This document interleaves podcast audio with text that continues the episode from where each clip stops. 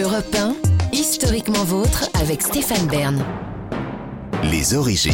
Pour clore cette émission, on remonte aux origines, toujours avec Jean-Luc Lemoyne et Olivier Pouls, mais maintenant avec vous, David Kessel-Lopez. Vous avez le sourire, comme toujours, pour nous raconter celle qu'il a aussi, même si le sien est un peu plus discret, la. Joconde. La Joconde, c'est quand même un tableau incroyable parce que c'est à la fois le plus gros tube de l'histoire de la peinture et euh, c'est aussi l'un des plus grands chefs-d'œuvre de la peinture. Ça, c'est remarquable. Je veux dire, parce que euh, souvent, ça va pas avec. Viens boire un petit coup à la maison, par exemple. Voilà. Gros, gros, gros, gros tube de la chanson française, mais qualité artistique que tout le monde discute, y compris euh, ceux qui l'écoutent. Et ça, ça donne envie de se poser une question. Et cette question, c'est pas d'où vient la Joconde, c'est euh, ça, on sait tous que c'est un tableau hein, de Léonard euh, de Vinci du début du XVIe siècle. Ah, vous n'avez pas de scoop. Pas de scoop Ah. là-dessus. Voilà, Bah, pas laissé beaucoup de tableaux Léonard de Vinci. Quand même. Il y en a une douzaine en tout et pour tout. donc, quand même, voilà. Non, la question c'est comment la Joconde est devenue la rosta de la peinture que l'on connaît.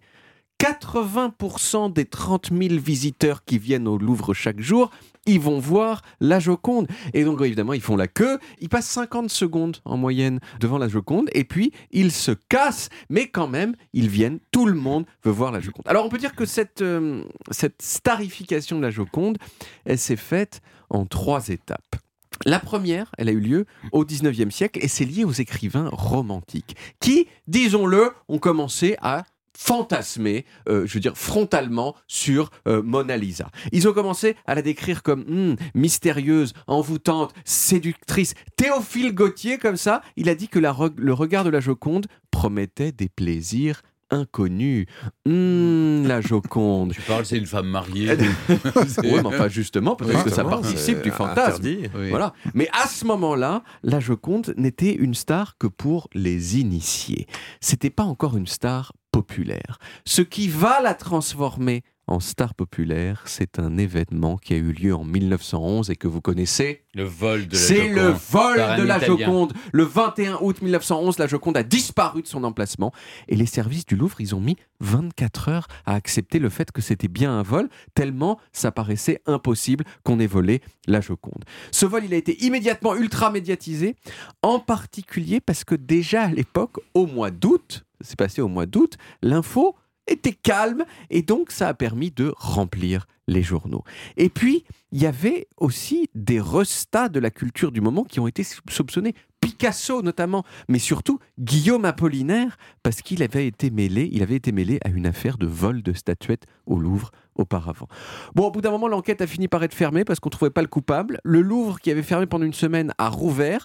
Et là, il y a eu des queues interminables de gens qui voulaient voir l'emplacement vide où la Joconde avait été. Si ça, c'est pas de l'art conceptuel avant la lettre, on fait la queue pour aller voir un endroit où il y a rien. Voilà, c'est quand même euh, incroyable. Mais deux ans plus tard, deux ans plus tard, en 1913, il y a un vitrier italien qui avait travaillé au Louvre, qui s'appelait Vincenzo Perugia, et qui a cherché à vendre la Joconde à des marchands d'art florentins.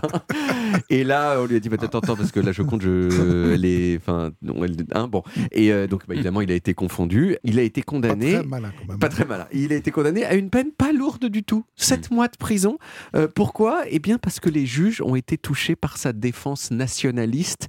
Euh, il disait, euh, ce monsieur Vitrier, qui voulait restituer la Joconde à sa patrie. Euh, bien sûr, la patrie de Léonard euh, de Vinci. Mais il voulait la vendre quand même. Il voulait la vendre quand même, c'est ça, mais à des Italiens. Voilà. Euh, la Joconde, elle est revenue au Louvre, et là est intervenue la troisième raison pour laquelle elle est devenue une star, c'est que des artistes contemporains l'ont mis en scène dans des œuvres d'art contemporain.